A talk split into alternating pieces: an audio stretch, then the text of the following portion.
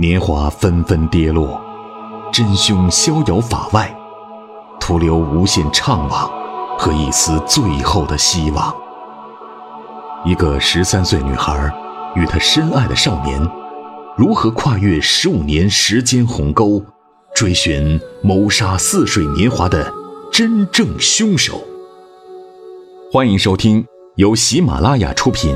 被称为开启中国社会派悬疑小说先河的长篇小说《谋杀似水年华》，作者蔡骏，剪辑及后期处理麦克，由伊来播讲。喜马拉雅，听我想听。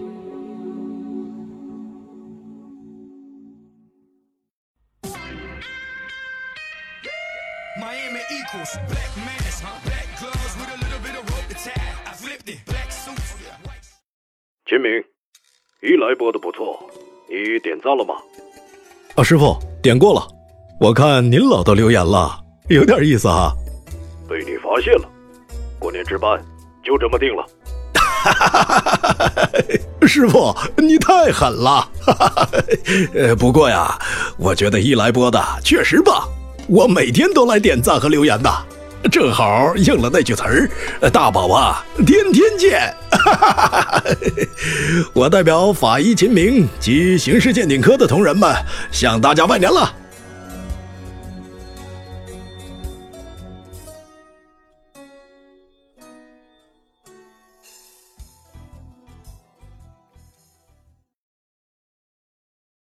小麦愤怒的敲打拳头，眼皮却如铅般沉重。从凌晨三点开始，他就没有再合过眼，没有休息过一分钟。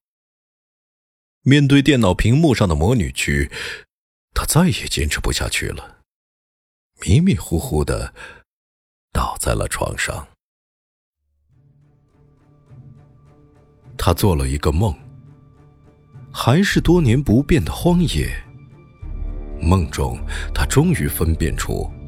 那是南明高中外的原野，是慕容老师带自己走过的小径，是跟少年一同放风筝的乐园，也是那束黑夜火焰点燃之地。缓缓走过遍地的野蛮，却如这个季节一样枯黄萧条，再也没有麦浪似的未来，只有布满荆棘和碎石的荒漠。再次看到那条沟，深深的、深深的沟，他跨了过去，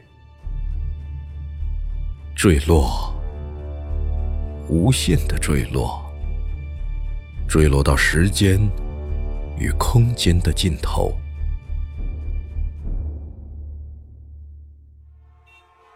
田小麦落在了自家阳台上。一阵寒风，迫使他睁开眼睛，同时听到嘈杂的汽车喇叭声，来自十几层楼下的马路。他站在阳台的栏杆边，腰腹紧紧贴在上面，就像即将伸展双手，跳下万丈深渊，真正坠入地狱下的深沟。本该是吓得浑身冷汗。当即倒在阳台地砖上，他却异常冷静地站在原地，好像这并非一场梦游，而是自己深思熟虑后的选择。为什么没有勇气跳下去？或是怯懦的逃避？逃避让他痛苦的世界。逃避从坟墓里挖出的记忆，逃避即将到来的婚姻生活。低头看看手指，卡地亚钻戒依然闪耀。这不是他的人生。他的人生在十八岁那年，与少年在地铁站前广场分别的时刻，就已经画上了休止符。至于接下来度过的十年，不过只是一场幻觉，真实的幻觉。既然是幻觉的人生，那还有什么好珍惜的？小麦回屋，披上一件大衣，出门走出大楼。子夜时分的街灯，照亮他脸上的泪光。头发被肆虐的北风吹起，似乎只要再猛烈一些，就能将整个人卷到空中。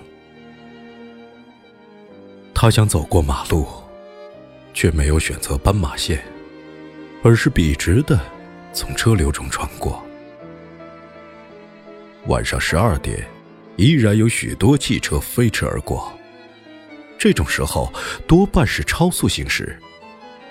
最近常有几个富家子开着改装过的大排量跑车呼啸而过，发出震耳欲聋的轰鸣，侵扰居民们的好梦。但是，在田小麦朦胧的眼中，这条车流如织的午夜马路，已变成空旷无人的南明路，变成十年前那片黑色荒野。他只想去学校对面的小超市，寻找曾经属于过他的男孩。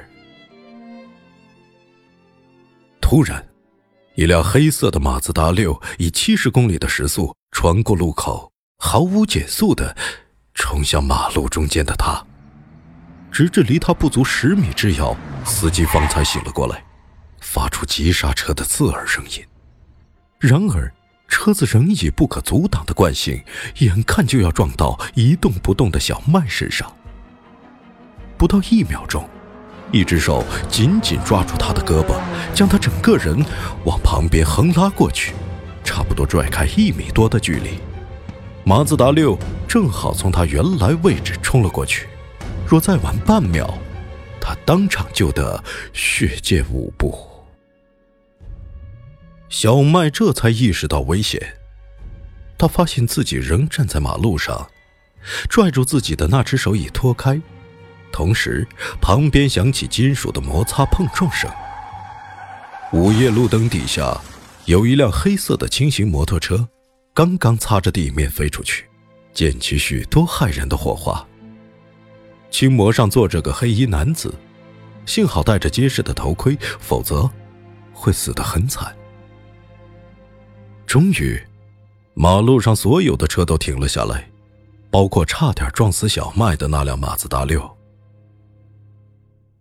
轻模上的男人艰难的起身，将沉重的车子抬起来，仿佛恶灵骑士般跨上车座，重新发动，驶到小麦跟前，并向他伸出了手。风，吹乱了他的头发。也吹乱了他出窍的魂。田小麦下意识的将手伸出，紧紧握住恶灵骑士的手，听到一个沉闷的声音：“上来。”他根本无法抗拒这个男人，就像得到神的命令，跨坐在青魔的后面，从背后抓住骑士坚挺的腰，坐稳了。骑士转动一下把手，车子箭一般飞了出去，留下前后数辆车里目瞪口呆的人们。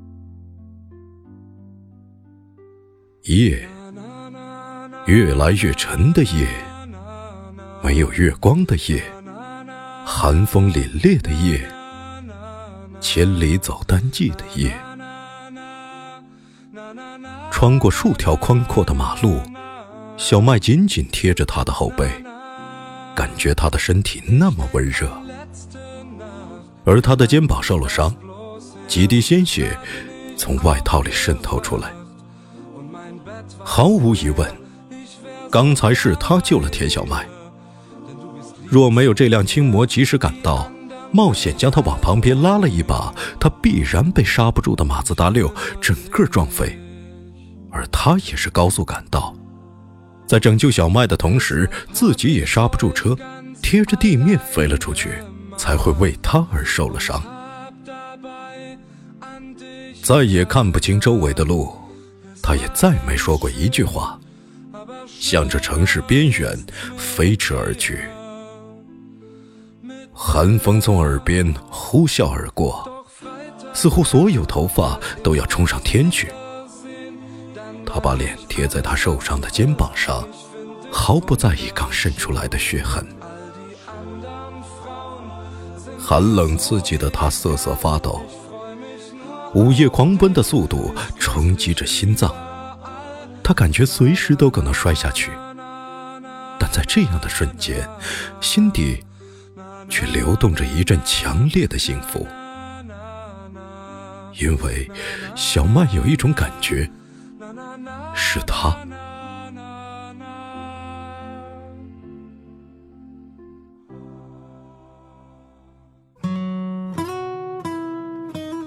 您正在收听的是由喜马拉雅出品、一来播讲的长篇悬疑小说《谋杀似水年华》。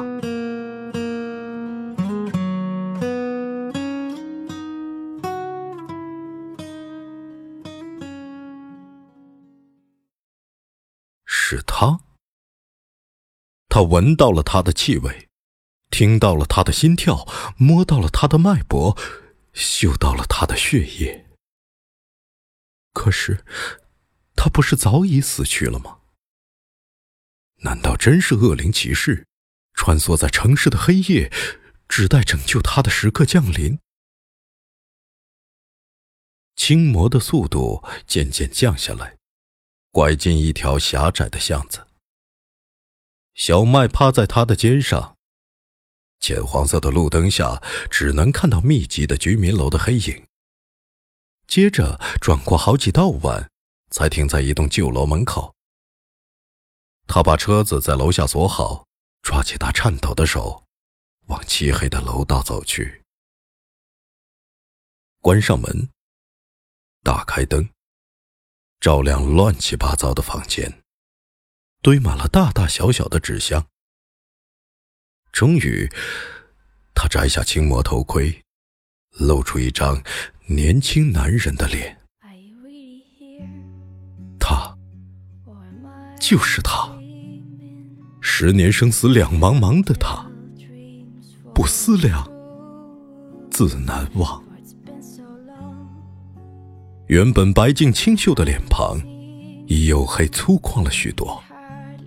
单薄瘦弱的身体，宽阔结实了不少，就连少年脸颊上，都爬满了黑色胡渣。唯一不曾改变过的，是明亮忧郁的眼睛，睫毛覆盖出一片阴影，藏着闪烁滚动的目光。人生若只如初见。什么都不用说了，他还明白无误的活在眼前，或许就一直活在自己身边。他却把他遗忘了那么多年，遗忘成一个幻觉。此刻，他居然可以摸到他的脸庞，摸到他的鼻梁与嘴唇，摸到他扎人的下巴，真实的幻觉。眼泪，眼泪不是幻觉，这是他自己的眼泪，无法抑制的滴落下来。他抱紧了他，他却无动于衷的站着，任由他的双手抓住自己的后背，任由他的眼泪打湿自己的脸颊。秋收。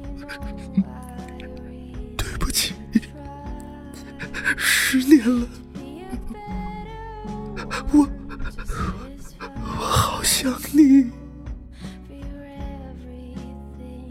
千头万绪，千言万语，千悲万痛。他早已语无伦次，不知道该说些什么。有太多太多的话憋着，反而不知道该选择哪一句话。他却像尊雕塑一样，沉默了好几分钟，才轻轻拍着他的后背，发出低沉的声音：“小麦，我也一直想着你，等待了那么久，终于等到了他的这句话。田小麦趴在他的肩头，失声痛哭，就像当年高考结束后去找他，却再也找不到他的踪影时那样。什么？他边哭边吐出模糊的音节。为什么走了？我等的你好苦，好苦。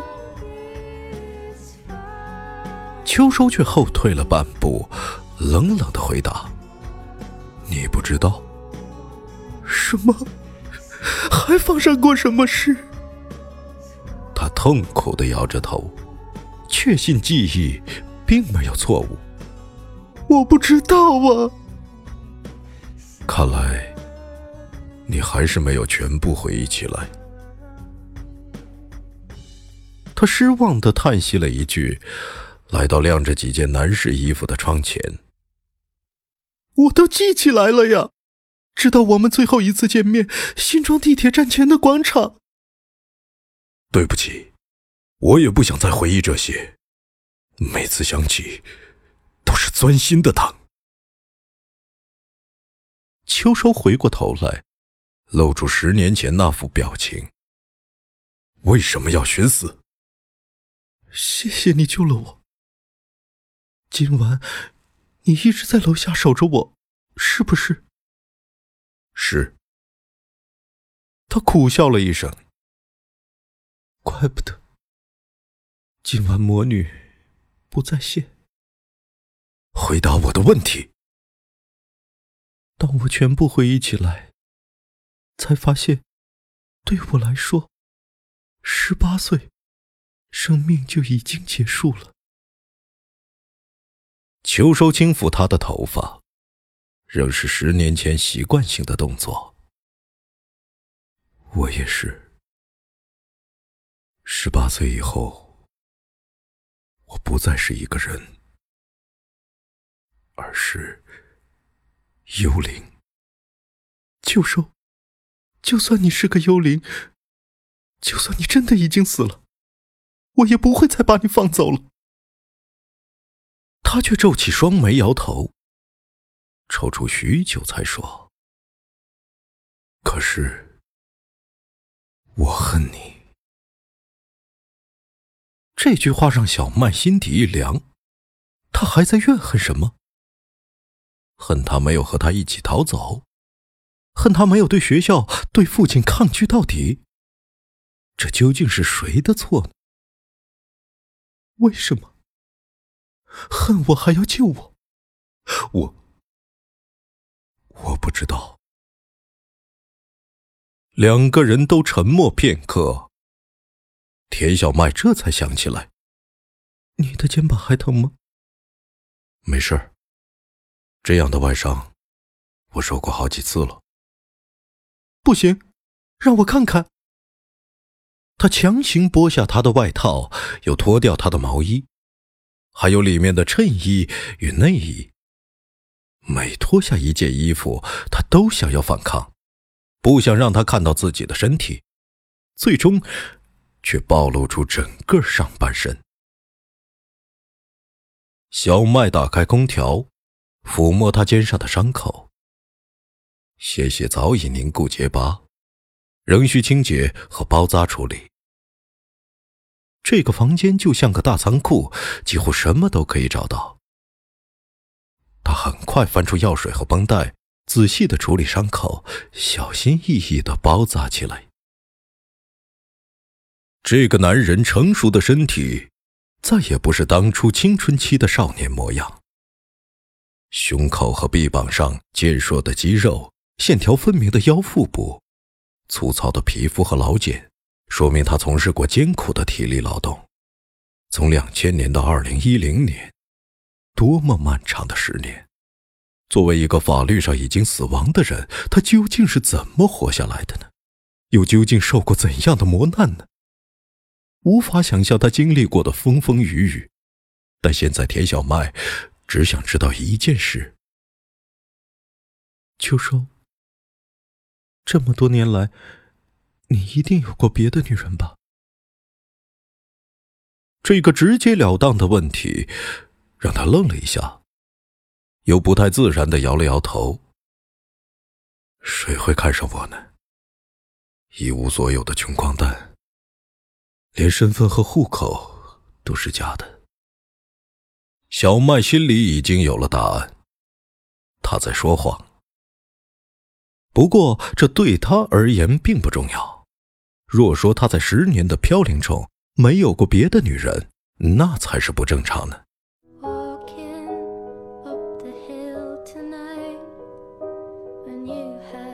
亲爱的听众朋友，今天的小说已经播讲完了，感谢您的收听。更多伊莱作品及动态。敬请下载喜马拉雅手机 APP，搜索“伊来”加关注，或新浪微博搜索“波者伊来”加关注，或加入伊来听友 QQ 群来吧，群号码七九幺幺六五五三，伊来私人微信也已开通，搜索汉语拼音“波者伊来”加关注，与伊来一起互动聊天，更有机会获得伊来爆照。感谢您的支持，祝您愉快。再见，喜马拉雅，听我想听。